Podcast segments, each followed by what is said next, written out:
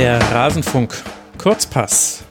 Der letzte Viertelfinalteilnehmer, es ist die Ukraine nach einem 2 zu 1 nach Verlängerung gegen Schweden. Über dieses Spiel wollen wir sprechen mit Matthias Friebe vom Deutschlandfunk hier im Rasenfunk Kurzpass. Matthias, hallo, schön, dass du wieder mit dabei bist. Hi Max, schon das zweite Mal bei der EM, finde ich super. Ja, und äh, du hast mich durchaus ein bisschen äh, gerettet. Da gab es ein bisschen Probleme bei der Vorbereitung der Sendung. Deswegen doppelten Dank äh, ganz, ganz herzlich, äh, dass du ja. hier mit mir über dieses Schwedenspiel sprechen wirst. Für alle diejenigen, die sich jetzt wundern, Moment mal, da war doch auch noch ein Deutschlandspiel. Ja, das ist richtig. Das haben wir in einer Rasenfunk-Schlusskonferenz schon direkt nach Abpfiff besprochen. Also die findet ihr, wenn ihr einfach Rasenfunk-Schlusskonferenz sucht. Vielleicht verlieren wir heute auch noch ein, zwei Wörtchen dazu.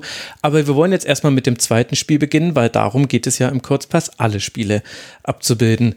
Matthias, ein 2 zu 1 nach Verlängerung für die Ukraine. Wie hat dir denn die Partie gefallen?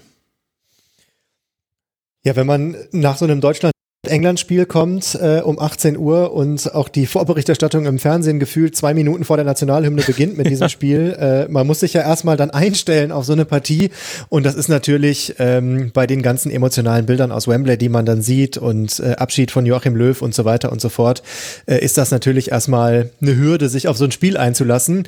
Aber ich finde, ähm, gerade mit der Verlängerung, das war jetzt vielleicht nicht das äh, prickelndste und aufregendste Spiel, aber ich fand, das kann sich, konnte sich durchaus sehen lassen. Also und äh, die Ukrainer ähm, haben tatsächlich am Ende, ich bin mittags schon gefragt worden, ob ich äh, den Ukrainern eine Überraschung zutraue. Ich habe ich gesagt, ich glaube, das ist gar nicht so eine große Überraschung, wenn sie gewinnen und mhm. dem sind sie auch dann gut nachgekommen.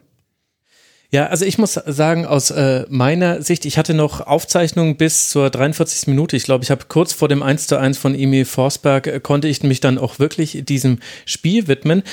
Hab's jetzt aber dann im Real Life mir nochmal angeguckt. Bei mir war es ehrlicherweise so, dass ich mir gedacht habe, meine Güte, Fußball kann halt auch einfach so konstruktiv sein. Und äh, es war für mich, war das, war dieses Spiel nach Deutschland-England wirklich wie so ein kaltes Fußbad an einem heißen Sommertag, wo man sich wirklich gedacht hat, ach toll, Fußball, da haben gruppentaktische Dinge funktioniert, da wollten beide Mannschaften nach vorne spielen. Ich fand das 1 zu 0 von Alexander Zinchenko war ein tolles Tor in der 27. Minute. Emil Forsberg, über den müssen wir, glaube ich, da reicht es nicht, wenn ich den jetzt einfach nur kurz erwähne, hat den Ausgleich geschossen und noch viel, viel mehr gemacht. Und es haben so viele Dinge funktioniert in diesem Spiel. Das fand ich ehrlicherweise einen schönen Kontrast zu dem doch sehr schlechten Achtelfinale davor.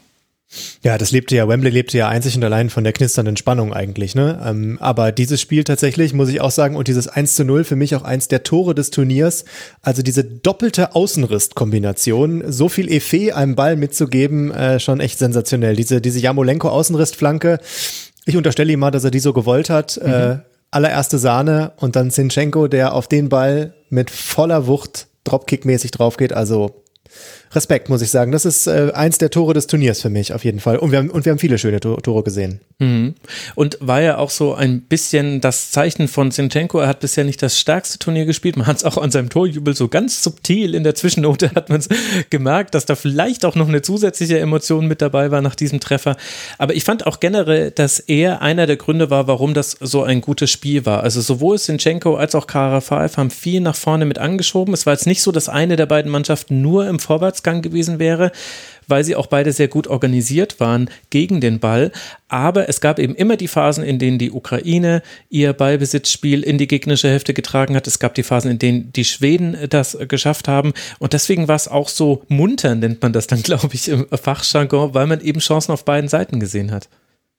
Ja, genau. Das war ähm, tatsächlich äh, absolutes Spiel auf Augenhöhe. Ich glaube, das sagen auch die Zahlen, wenn man sich mal die nackten Zahlen anguckt. Mhm. Egal welche Statistik man sich anguckt, die sind alle relativ ausgeglichen, muss ich sagen. Und so war auch der Eindruck auf dem Feld. Also es war ja auch in der Verlängerung so, dass ja durchaus beide Mannschaften hätten das für sich entscheiden können. Das ist dann in der 121. passiert.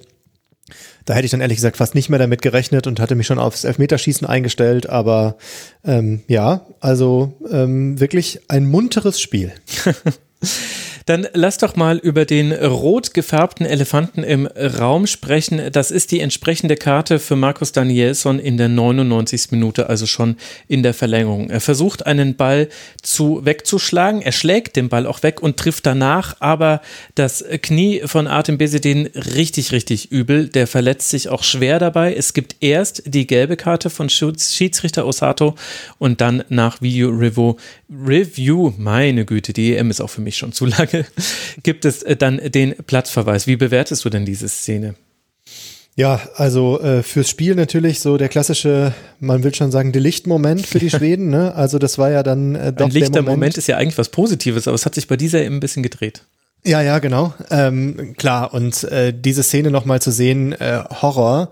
Also ähm, ich glaube, man kann alleine dadurch, dass er den Ball tritt, trifft erstmal gelb äh, äh, durchgehen lassen, aber dann bei der Wiederholung und auch mit dem Videobeweis, ich glaube, rot war äh, die einzig richtige Entscheidung. Und es ist ja auch so, dass die Linie ja auch inzwischen ganz klar formuliert ist, auch wenn man den Ball trifft, nimmt man die Verletzung in Kauf, geht's unter die Dusche und ähm, absolut richtig, das zu machen. Ich äh, habe noch gar nicht verfolgt, wie es äh, Besedin jetzt geht, äh, ob da jetzt eine schlimmere Verletzung bei rausgekommen ist. Er ist ja ausgewechselt worden.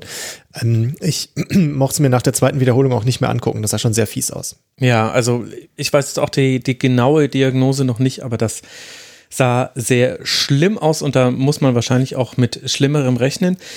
Die Bewertung dieser roten Karte ging ja durchaus auseinander. Also prominentester Kritiker war dann Gary Lineker äh, auf Twitter und weil es eben Gary Lineker ist, verbreitet sich das auch sehr weit. Generell konnte man so ein bisschen eine Trennlinie erkennen zwischen ehemaligen Fußballprofis und äh, sonstigen Beobachterinnen und Beobachtern. Auch äh, Thomas Bräuch und äh, Tom Bartels haben das on-air als zu harte Entscheidung gewertet, die es nur aufgrund der Bilder geben würde, weil er ja vorher klar den Ball spielt. Lutz Wagner hat das als Schiedsrichter-Experte aber dann gleich schon angefangen, eingefangen in der Übertragung der ARD. Ich finde das spannend, dass diejenigen, die selbst Fußball gespielt haben, eher sagen, ja gut, aber er spielt ja den Ball, was soll er denn machen? Und die Position, wie du sie jetzt auch hast, eher von Menschen äh, kommt, die eben dann vielleicht ein bisschen nüchterner auf dieses auf dieses Foul einfach gucken können. Ja, äh, finde ich auch eine spannende Diskussion. Ich habe das mit Gary Lineker auch verfolgt. Äh, der war ja wirklich sehr energisch noch auf Twitter unterwegs und hat ja bei ganz vielen noch geantwortet und geteilt und gemacht. Ähm, ich glaube, dass es äh, auch ein bisschen, das sind ja auch Thomas Bräuch, sind ja alle Spieler in einer Generation vor Videobeweis. Mhm. Und man kann den Videobeweis kritisch sehen, das sehen viele kritisch. Ich finde auch nicht alles toll. Aber vielleicht ist das auch eine, ähm, eine ganz gute Entwicklung mit dem VAR, dass man jetzt auf solche Szenen noch ein bisschen genauer hinguckt und dafür gibt's ja diese Red Card Checks.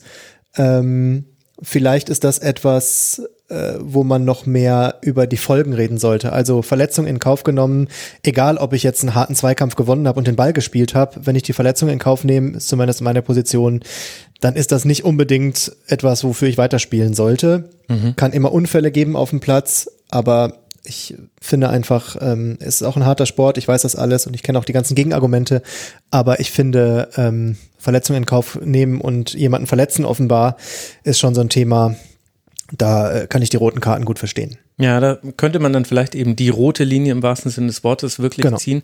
Ja, ich finde das tatsächlich den, den Aspekt, der mir ein bisschen untergegangen ist, welche Auswirkungen Verletzungen haben können. Es kann sein, dass du deinen Gegenspieler damit in die Sportinvalidität trittst. Das gibt es genau. eben immer noch und selbst wenn es nicht direkt so ist, dass er nie wieder ein Spiel machen wird, kann es sein, dass er nie wieder zu seiner alten Form zurückfindet. Und ich finde diese Entwicklung tatsächlich auch ganz interessant. Das haben wir ja zum Beispiel auch in der Bundesliga gesehen. Es gab zum Beispiel mal eine rote Karte gegen Alfonso Davis Davis, das war vorher auch eine gelbe Karte. Und dann hat man da aber in der Wiederholung gesehen, wie er einfach mit offener Sohle auf das Schienbein direkt des Gegners drauf rutscht, so ein bisschen über den Ball hinweg. Und dann ist das zwar unglücklich, aber es ist eben halt auch gesundheitsgefährdend. Und vielleicht ist dann die entscheidende Frage bei der Bewertung von solchen Szenen, wollen wir das äh, tolerieren, dass der Sport gesundheitsgefährdender ist, als er eh schon ist? Also es gibt schon viele Themen, die gesundheitsgefährdend sind. Kopfverletzung ist da ja so ein bisschen mein Thema geworden, die wir anscheinend tolerieren in einer größeren Masse.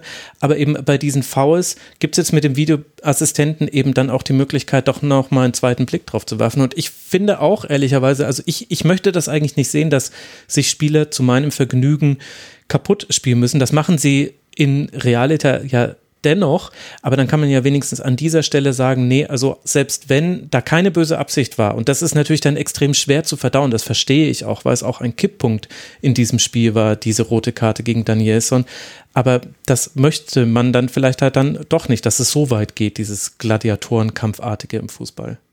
Genau, ich kann mich auch an einer gelungenen Grätsche im Strafraum auch aus vollem Lauf erfreuen. Also ich, ich weiß, wir haben auch viel diskutiert über den vermeintlichen Elfmeter im ersten deutschen Spiel mhm. ähm, äh, gegen Frankreich.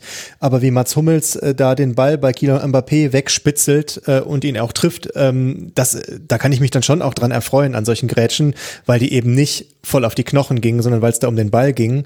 Und ähm, dann finde ich, das ist immer noch äh, Zeichen für Athletik und Hochleistungssport und hartes Spiel äh, immer noch dafür da, wenn man solche Szenen sieht. Ähm, da muss ich tatsächlich, so wie du sagst, die Verletzung, das wäre für mich auch die rote Linie. Mhm.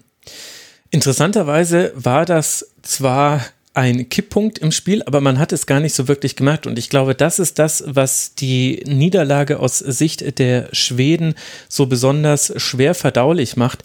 Denn im Grunde hatten sie es auch in Unterzahl sehr, sehr gut im Griff. Die Ukraine hat fast in einer absurden Art und Weise noch vier bis fünf Spieler hinter dem Ball gelassen. Also die waren auch eher auf Sicherheit aus und haben sich im Grunde eigentlich auch kaum eine Chance herausgespielt. Es gab viele Flanken auf einen einfach besetzten Strafraum. Das war, also es war wirklich absurd, wenn man sich das nochmal vor Augen führt, wie da gespielt wurde, bis dann eben zur 121. Minute, wo Artem äh, Dovbek dann doch eine Flanke bekommt, die dann auch sehr, sehr schön verwertet. Also das wiederum war ein sehr schöner Angriff. Die Vorlage kam wieder von Alexander Zinchenko. Aber das fand ich erstaunlich, ehrlicherweise, dass eigentlich Schweden das wirklich sehr, sehr gut verteidigt hat und die Ukraine so ein bisschen durch eine gute Aktion, aber auch die einzige gute Aktion in Überzahl dann dieses Spiel gewinnt. Ja, ja, und ich habe mir das so gedacht, als ich das gesehen habe, ähm, vielleicht ist das auch ein Ausweis dafür, dass dann, wir hatten ja sehr, sehr viel Nachspielzeit, auch wir waren ja gefühlt schon in der 130. Mhm. Minute, dass dann irgendwann die Kräfte auch weg waren und die Konzentration und äh, dass dann in Anführungsstrichen so einfach mit einer Flanke und dem Reinspitzeln das Tor fällt. Also ähm, ich äh, kann das nur unterschreiben, was du sagst. Äh, diese Verlängerung ähm, war trotz der roten Karte und trotz dem klaren Vorteil für die Ukraine immer noch eine spannende Angelegenheit und die Schweden haben das Beste draus gemacht. Vielleicht auch, weil die Ukraine nicht das letzte Risiko gegangen ist, aus Angst davor, sich irgendwie einen Konter zu fangen. Ähm, da äh, ähm, hätten die Schweden ja vielleicht auch die eine oder andere Option gehabt, da vorne noch äh, den Ukrainern weh zu tun. Mhm, was man ja auch vorher im Spiel gesehen hat. Es war generell eine eine harte und von vielen Unterbrechungen geprägte Verlängerung. Allein neun Fouls gab es in der Verlängerung. Im gesamten Spiel davor waren es ebenfalls neun. Und die Unterbrechungen wurden aber immer länger, was man ja aber auch nachvollziehen kann. Da gab es dann auch äh, Krämpfe. Sicherlich hat man auch das ein oder andere Vorrücken der Uhr auf schwedischer Seite da dann noch ganz gerne in Kauf genommen, wenn man am Boden lag. Und andererseits hat aber auch Schweden ganz schön zugelangt. Also da war es dann nicht mehr das schöne Spiel, das wir vorher hatten. Nee. Die Verlängerung war da schon sehr unterschiedlich unterschiedlich. Dann lass mal zuerst auf die Schweden ein bisschen allgemeiner blicken. Ich habe es äh, vorhin schon angekündigt. Ich glaube, wir müssen noch ein Wort zu Emil Forsberg verlieren, der eigentlich ein Zauberspiel hingelegt hat der ein Zauberspiel hingelegt hat, der sich selbst hätte belohnen können mit Außenpfosten und Latte, ähm, der ja sowieso eine traumhafte Europameisterschaft gespielt Wahnsinn. hat. Mhm. Mm, also wenn man nach dem Finale äh, die, die Elf des Turniers macht. Ich würde mich wundern, wenn der Name Forsberg da fehlt, ehrlich mhm. gesagt. Ähm, überragend. Ich äh, hatte ihn so ein bisschen in dieser Bundesliga-Saison. Ich weiß, er hat großen Wert auch für RB Leipzig, aber ich hatte so ein bisschen das Gefühl, in der letzten Saison hatte er nicht den riesen Impact wie sonst schon mal aufs Leipziger Spiel, kam auch häufiger mal von der Bank. Ja. Äh, und diese Europameisterschaft, also die kann er sich noch äh, länger einrahmen, diese Leistung. Vier Tore in vier Spielen hat er erzielt. Ja, es gibt ja tatsächlich des, den kuriosen Fakt, dass Emil Vosberg bei Raber Leipzig kein einziges Spiel über 90 Minuten gemacht hat. Das ist tatsächlich eines seiner großen Probleme, dass er vom Fitnesslevel her, dass das nicht gereicht hat und dass man das auch öfter gesehen hat in Spielen. Und wenn ich ihn jetzt bei Schweden gesehen habe im Vergleich zu den Leipzig-Spielen, wo ich ja auch alle Spiele gesehen habe, oder ich glaube 33 von 34 Spielen habe ich, glaube ich, gesehen von Leipzig, dann ist, glaube ich, der Haupt- Unterschied, dass er ein bisschen mehr Platz hat.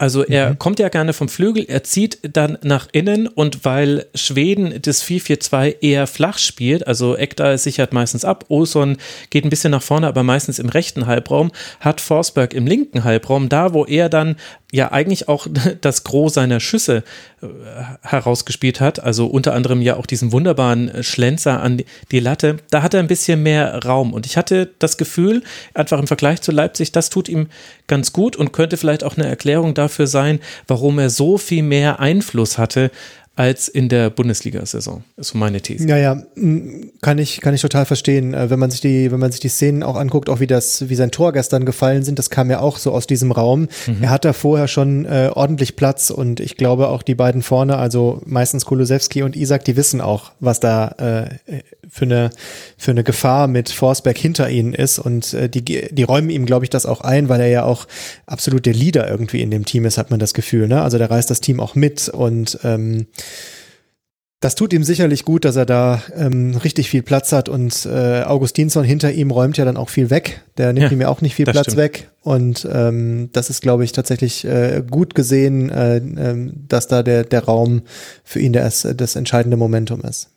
Das war eh interessant äh, zu sehen bei Schweden. Schweden ja eine Mannschaft mit sehr, sehr guten Abläufen, haben wir ja auch schon in der Gruppenphase gesehen. Es ist schwer gegen Schweden zu spielen, weil sie einfach sehr wenige Fehler machen gegen den Ball. Und jetzt in der Partie gegen die Ukraine konnte man auch ein bisschen mehr sehen, was Schweden mit dem Ball machen kann. Da ist es dann asymmetrisch, also sehr oft äh, ist es dann eigentlich ein Dreieraufbau. Äh, Lustig hat er weit nach vorne geschoben, gemeinsam mit Larsson, aber auch Augustinsson hat Forsberg auch unterstützt, hat nicht nur abgesichert, sondern ihm auch geholfen. Und ich fand fand, da waren wirklich viele schöne Aktionen mit dabei. Kulusewski hat man ganz gut ins Spiel bekommen. Der einzige, der so ein bisschen abgefallen ist im Vergleich zur Gruppenphase, war Alexander Ishak in diesem mhm. Spiel, fand ich. Aber das war einfach schön zu sehen und es ist halt dann so, eine Mannschaft kann nur weiterkommen, aber es waren beides Mannschaften, die einfach schöne Abläufe hatten, die auch Mut hatten in entscheidenden Situationen, auch ohne alles zu riskieren. Also das war sehr schlau von beiden, deswegen ging es ja auch mit 1 zu 1 in die Verlängerung. Vor allem in der zweiten Halbzeit ist dann in einer gewissen Phase eigentlich gar nichts mehr passiert, bis es ganz vor Schluss der regulären Spielzeit noch eine Chance für Kulusewski gab, wo er aber so ein bisschen, wo ihn tatsächlich der Mut verlassen hat, da den Ball dann direkt direkt mit seinem schwachen Fuß zu nehmen, hat ihn noch angenommen und so konnte er geblockt werden in der 89. Minute. Aber es war wirklich einfach eine taktisch sehr, sehr tolle Leistung der Schweden und dann hängt es halt an einzelnen Details, ob man ausscheidet. Ich habe so ein bisschen das Gefühl, den Schweden ist damit ein richtig erfolgreicher Turnierverlauf entgangen. Ja. Die wären für mich so einer der Geheimfavoriten oder eigentlich der Geheimfavorit gewesen, ehrlicherweise, weil sie einfach so gruppentaktisch schlau sind. Man stelle sich nur mal vor, wenn alles äh, gut gelaufen wäre für die Schweden, das hätte ein Halbfinale gegen Dänemark gegeben. Ich glaube, das wäre noch so ein oh, oh, emotionales ja. Äh, Highlight gewesen bei dieser EM. Ähm, jetzt äh, muss man ja fast schon sagen, äh, auch wenn wir die Ukraine zu Recht loben, äh, jetzt kommt man ja gar nicht mehr dran vorbei zu sagen, dass England in der Hälfte der absolute Favorit aufs Endspiel ist. Ja, mal abwarten. ich bin mir da ehrlicherweise nicht so sicher. Also nee, nee, das, das, ist klar. das kann schon sein. Ich meine, interessant ist, dass drei der vier besten äh, Gruppendritten jetzt auch tatsächlich weitergekommen sind. Der einzige, der ausgeschieden ist, ist äh, Portugal. Das ist natürlich auch ein interessanter Fakt. Bisher war es ja auch immer so, ich glaube, habe ich das nicht sogar im Players-Podcast auch von dir gehört, dass du mal darauf hingewiesen hast, dass es immer einen Gruppendritten gab, der sehr weit gekommen ist bei ja, den Turnieren? Äh, wir haben uns das mal angeguckt. Äh, tatsächlich war das immer so. Also auch bei den paar Weltmeisterschaften, die in diesem Modus gespielt haben. Äh, man nehme nur mal das Beispiel äh, Italien, die 94 mhm. Äh, ins Finale gekommen sind als Gruppendritter und äh, die ähm, Belgier waren es, glaube ich, davor 1986 und äh, die Portugiesen, die ja sogar den EM-Titel geholt haben, also Gruppendritter zu werden, scheint irgendwas zumindest in der Psyche äh, auszumachen in einer Mannschaft und in dem Zusammenschweißen des Teams, dass da tatsächlich eine Menge Kräfte freigesetzt werden. Das ist schon erstaunlich, finde ich. Ja, also wer weiß, vielleicht, vielleicht ist dann die Ukraine der Gruppendritte. Es könnte natürlich auch Dänemark sein oder Tschechien. Da, das gucken wir uns einfach an. Dann lass aber noch ein Wort über die Ukraine verlieren. Äh, zwischendurch war es, also Zinchenko haben wir schon lobend erwähnt. Es war aber auch so ein bisschen das äh, Privatduell zwischen Jamolenko und Forsberg. Wer schafft es eher seiner Mannschaft, den Stempel aufzudrücken und dann eben eine seiner Chancen zu verwandeln, hatte ich den Eindruck. Ja, Jamolenko, ähm, wir kennen ihn ja noch aus der Bundesliga vom BVB, da hat er ja nicht so den riesen Einfluss gehabt. äh, oder zumindest nicht den, den sich der BVB von ihm erhofft hat vielleicht. Aber auch bei dieser Europameisterschaft, ich finde, äh, mit Jaremczuk zusammen vorne, ähm, das kann sich durchaus sehen lassen. Da hätte manch, äh, da hätte manch eine Mannschaft ähm, gerne so ein Duo vorne und gerade mit Jamolenko jemanden, der dann auch noch äh, so spielmacherische Qualitäten hat, ähm, finde ich auch äh, eine der ganz positiven Überraschungen dieses Turniers für mich, muss ich sagen. Mhm. Auch wie viel er inzwischen mit seinem rechten Fuß macht, das war, das war bei Dortmund noch anders. Naja, es ist so, also bei, bei Dortmund ist er immer nach innen gezogen, ja, hat ich weiß, den ja, ja. Robben-Move gemacht, aber hat er nicht so gut vorbereitet, wie Arjen Robben das macht, der ja seinen Gegner durch mehrere Hüftwackler aus der Balance gebracht hat, weil er dann eben doch äh, angedeutet hat, rechts vorbeizugehen ich fand es auch ganz interessant, wie es die Ukraine geschafft hat, Chancen zu kreieren, ohne eben das volle Risiko zu gehen. Also es ging eigentlich alles über die Außen. Also der Auslöser einer Chance war fast immer ein Pass aus dem Halbraum auf die Außen, ganz oft äh, von Karavaev, der eingerückt ist, dann auf äh, Jamolenko. Und dann hat man es aber tatsächlich geschafft, aus dieser Position heraus dann Torchancen zu kreieren, durch gewonnene Dribblings, durch Doppelpässe. Lange Bälle gab es eher seltener von der Ukraine. Also das war einfach sehr strukturiert vorgetragen mit Jaremczuk als so Wandspieler, den man einbinden kann und dann aber auch äh, Sidorczuk und äh, Schaparenko, die die in diesen Szenen dann, wenn der Ball da mal auf den Außen war, dann auch nachgerückt sind. Auch so ein Element, was man ehrlicherweise von der deutschen Nationalmannschaft zum Beispiel sehr selten gesehen hat. Und deswegen fand ich das so positiv zu sehen bei aller Absicherung, die die Ukraine definitiv immer im Hinterkopf hatte, in den Situationen, wo es gefährlich hätte werden können, da war dann meistens doch dann jemand, der noch gesagt hat, okay, gut, ich gehe jetzt mit vorne mit rein, weil ganz, also ohne Präsenz irgendwo in den wichtigen Räumen werden wir auch keine Tore schießen können. Ja, und ein bisschen mehr Flexibilität, ne? Also auch durch die Wechsel, die man mhm. da vorgenommen hat vor dem Spiel bei der Ukraine, sich ein bisschen auf dem Papier zumindest defensiver aufgestellt hat, dann ohne äh, Malinowski und Mikolenko. Ähm, das ist äh, was, was man ja, um nochmal die Parallele zu ziehen, immer wieder auch Joachim Löw vorgeworfen hat, dass er stur an seinem System festgehalten hat bei dieser EM und eben nicht so variabel reagiert hat auf die Gegner. Jetzt vor dem England-Spiel hat er dreimal gewechselt, ja, aber ähm, äh, das, das Grundsystem war ja trotzdem ein ähnliches. Ähm, das äh, hat mich auch ähm, positiv überrascht bei der Ukraine, dass sie da äh, anscheinend sich etwas Eigenes für dieses Spiel überlegt haben. Mhm.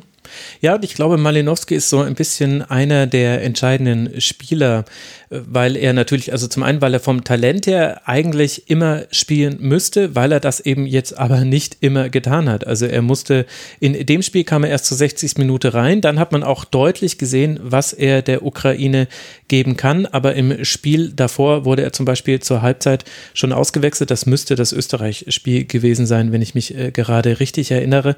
Also hat das jetzt äh, quasi schon erlebt, dass er dass er nicht gesetzt ist über 90 Minuten hinweg.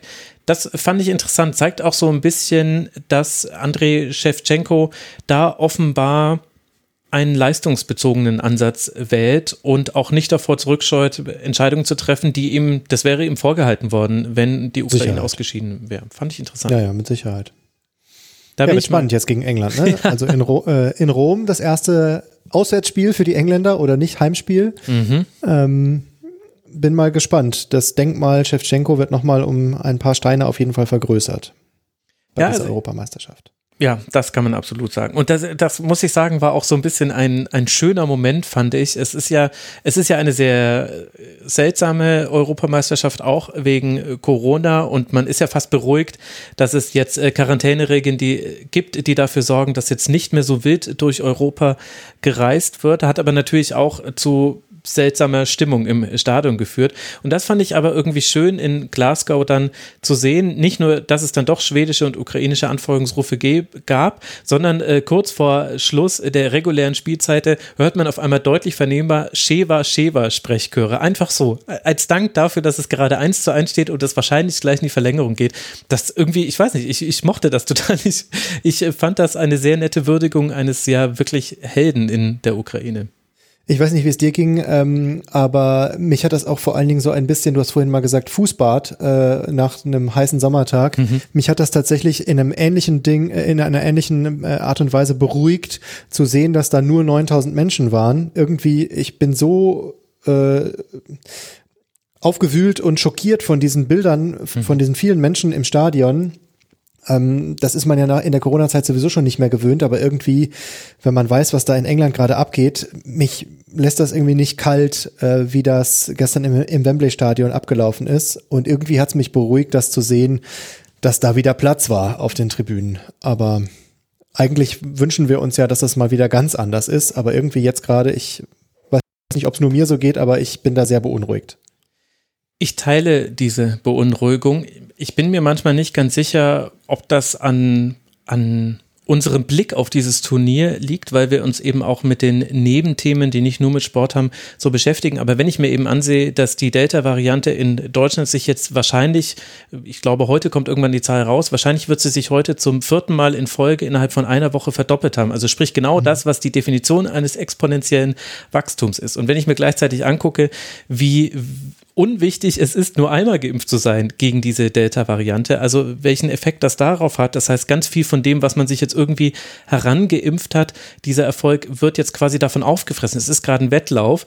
Und ja, mich beunruhigt das auch sehr, muss ich sagen. Und ich kann mich auch nicht davon lösen. Mir geht es auch nicht nur um die deutsche Brille, sondern eine Pandemie ist ein globales Ereignis ich, mir tun tatsächlich auch die Menschen in diesen Ländern leid, auch wenn sich das jetzt vielleicht so ein bisschen übertrieben anhört. Aber sicherlich findet nicht jeder das toll, dass der Fußball, äh, und auch nicht nur der Fußball, muss man dazu sagen. Wimbledon will ja, glaube ich, ab dem Viertelfinale mit 100 Prozent Kapazität spielen. Also es ist nicht nur ein Fußballding, zumindest in England. Aber es sind sicherlich nicht alle happy damit. Ganz sicher zum Beispiel die, die immer noch in den äh, medizinischen und pflegenden Berufen arbeiten. Es ist, ja, es ist, es, es ist wie so ein, bitterer Beigeschmack in einem eigentlich süßen Getränk. Man freut sich über ein sportlich interessantes Turnier, aber es bleibt immer ein bisschen was Bitteres haften. Ja, total. Und äh, ich, mir ging es ja auch so beim Eröffnungsspiel in Rom. Ich habe die Stimmung sehr gefeiert äh, mit allem, was dazugehört in Italien und habe gedacht, boah, krass, so kann auch Fußball sein. Mhm. Und inzwischen denke ich mir, eigentlich ist es unverantwortbar, dass jetzt äh, wir, wir kennen alle die Kraft der Bilder und wir wissen, dass wir auch noch nicht fertig sind mit dem Thema Corona. Äh, aber das sieht halt so aus auf den Bildern und irgendwie, ich halte es für keine so richtig gute Idee von der UEFA und den Veranstaltern, das jetzt da durchzuziehen. Man muss ja auch sagen, es ist nicht nur die UEFA, da zeigen wir gern und oft und schnell drauf, mhm. aber es sind ja auch die örtlichen Regierungen, die Klar, das zulassen. Genau, ja. Wie ist denn bei euch im Deutschlandfunk? Ihr habt ja mit dem Players Podcast einen sehr empfehlenswerten Podcast, der genau diese, diese Themen aufgreift, also das Sportpolitische, nicht äh, das. Und der jetzt auch nicht aufhört, wenn die deutsche Mannschaft ausgeschieden ist. nee, nee, genau, das wird wieder kurz was.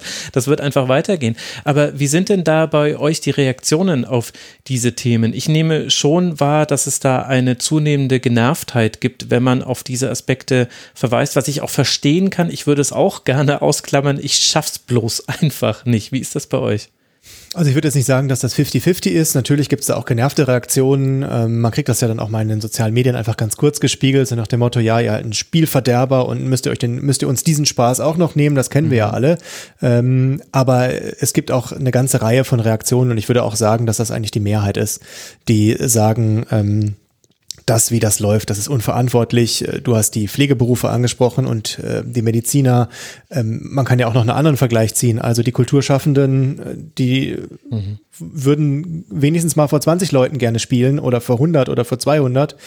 Ähm, es gibt so viele Perspektiven und das ist an so vielen Ecken schief, dass die jetzt spielen vor 50.000, vor 70.000 oder noch mehr Menschen. Ähm, das äh, kommt in den Rückmeldungen auch schon an, dass das irgendwie äh, etwas ist, wo man nochmal den Finger in die Wunde legen muss. Ja, vor allem, weil man hatte ja einen Modus gefunden. Also so schrecklich Geisterspiele sind vom Konsumaspekt her, es hat funktioniert. So konnten die Ligen ihr, ihren Betrieb durchziehen, so konnte die Champions League fertig gespielt werden und so weiter und so fort. Und man kann sich halt nicht davon lösen, vom wirtschaftlichen Aspekt, der da halt vermutlich eine große Rolle spielt. Die, Klar. die EM ist der wichtigste Einnahmefaktor für die UEFA neben der Champions League. Ich glaube, zur EM 2016, da haben wir zwar doch auch, glaube ich, noch in unserem Rückblick drüber gesprochen, waren es, glaube ich, mhm. 800 Millionen Euro, die man damit an Gewinn erwirtschaftet hat, bei insgesamt 1,9 Milliarden. Einnahmen. Man muss ja dazu sagen, dass die UEFA bei der Champions League gar nicht so viel abschöpft, weil da viel mhm. an die mhm. Vereine geht. Ne? Also die brauchen die EM genau. auch schon für das, was sie noch so alles machen wollen. Und man kann das natürlich nachvollziehen. Jeder muss seinen Betrieb am Laufen halten, auch die UEFA. Und das ist, muss auch erlaubt sein, dass man das probiert. Aber nachdem das halt dann Punkt Nummer 120 auf der Liste ist, bei der, bei dem Geld die über Vernunft entscheidet, ist es irgendwie ein bisschen schwer, das auszuhalten, weil man sich hin und wieder dann doch wünschen würde, dass die Vernunft siegt, vor allem weil die UEFA bei allem Geldbedarf, den sie hat, nicht dahin darbt. Also man darf sich nicht die, der Illusion hingeben, dass die UEFA jetzt ohne diese Europameisterschaft Insolvenz anmelden müsste. Nein, so wird es nicht sein. Und gerade dann wird halt so ein Turnier zumindest wenn man es jetzt dann quasi aus wirtschaftlicher Sicht betrachtet, mit Zuschauereinnahmen, die man noch generieren will, das ist halt ehrlicherweise dann ein Luxus, den sich den die UEFA gönnt, auch um das Produkt natürlich besser für die Sponsoren zu machen. Und man fragt sich halt, ist das die Zeit, wo man sich diesen Luxus erlauben kann?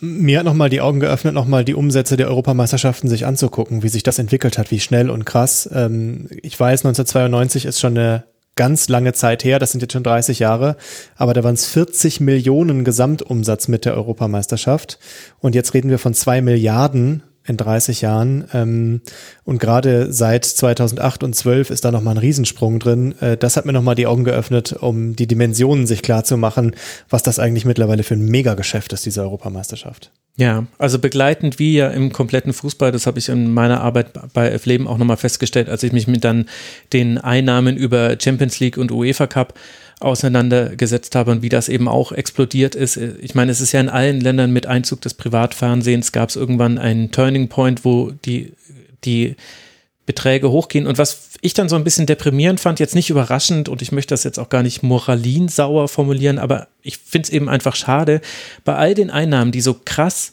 gestiegen sind im Fußball. Und das ist ja wirklich, also da kannst du jede, jede Liga nehmen, jeden Verband. Es ging bei allen in dies, genau diesem Zeitraum, den du genannt hast, 1990 bis jetzt, ging es einfach krass nach oben.